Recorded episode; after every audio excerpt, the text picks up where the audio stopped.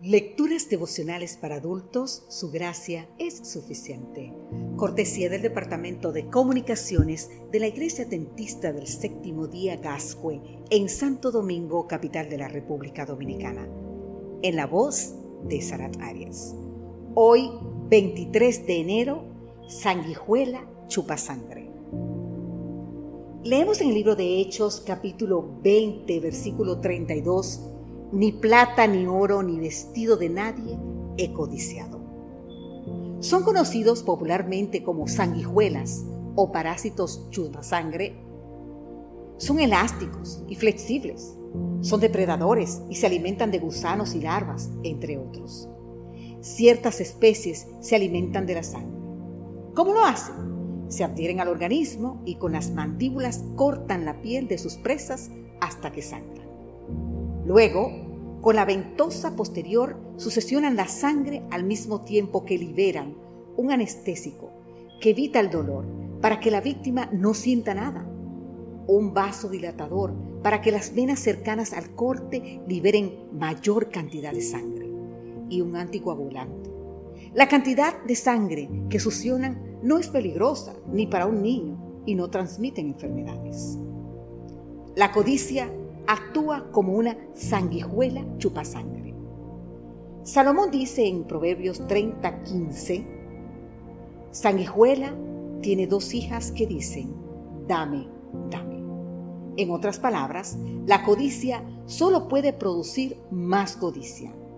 Los que pretenden las posesiones de otros nunca se satisfacen. ¿Usted escuchó bien? Como la sanguijuela que succiona sangre de todo aquel a quien se le adhiere. Así hace la codicia. Siempre va a querer más y más de los demás. El diccionario define la codicia como un deseo vehemente de poseer muchas cosas, especialmente riquezas o bienes.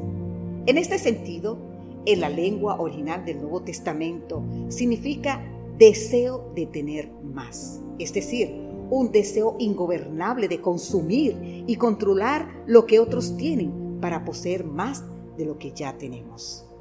Pablo fue acusado de avaricia, dando a entender que su pasión por la evangelización escondía el interés por los bienes materiales de los conversos. Él tenía derecho de pedir donativos por sus labores, pero no lo hizo.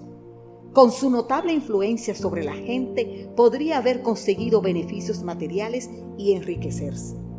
Pero él sabía vivir modestamente y tener abundancia. Sabía contentarse cualquiera que fuera su situación. Nunca obtuvo ganancia de los corintios ni dádivas de los filipenses. Él mismo se sostenía trabajando con sus manos sin permitir que lo sostuvieran. El mismo Pablo pone en claro que raíz de todos los males es el amor al dinero. Así nos dice Primera de Timoteo capítulo 6, el versículo 10. Por eso, la codicia está condenada por el propio decálogo. La avaricia es un pozo sin fondo que agota a la persona en un esfuerzo interminable por satisfacer sus necesidades sin llegar nunca a conseguirlo. Así declaró Erich Fromm. Pablo buscó desarraigar de los corazones la codicia, mirando el sacrificio que Cristo ha hecho por todos. Es necesario prevenir el gran mal de la codicia y si ya estamos afectados, procuremos la cura, porque por medio de su experiencia y ejemplo manifestarán que la gracia de Cristo tiene poder para vencer la codicia y la avaricia. Y la persona que somete a Dios los bienes que le han sido confiados será reconocida como un mayordomo fiel y podrá demostrar ante todos que cada peso que posee lleva la marca y el sello de Dios. Que Dios hoy te bendiga en gran manera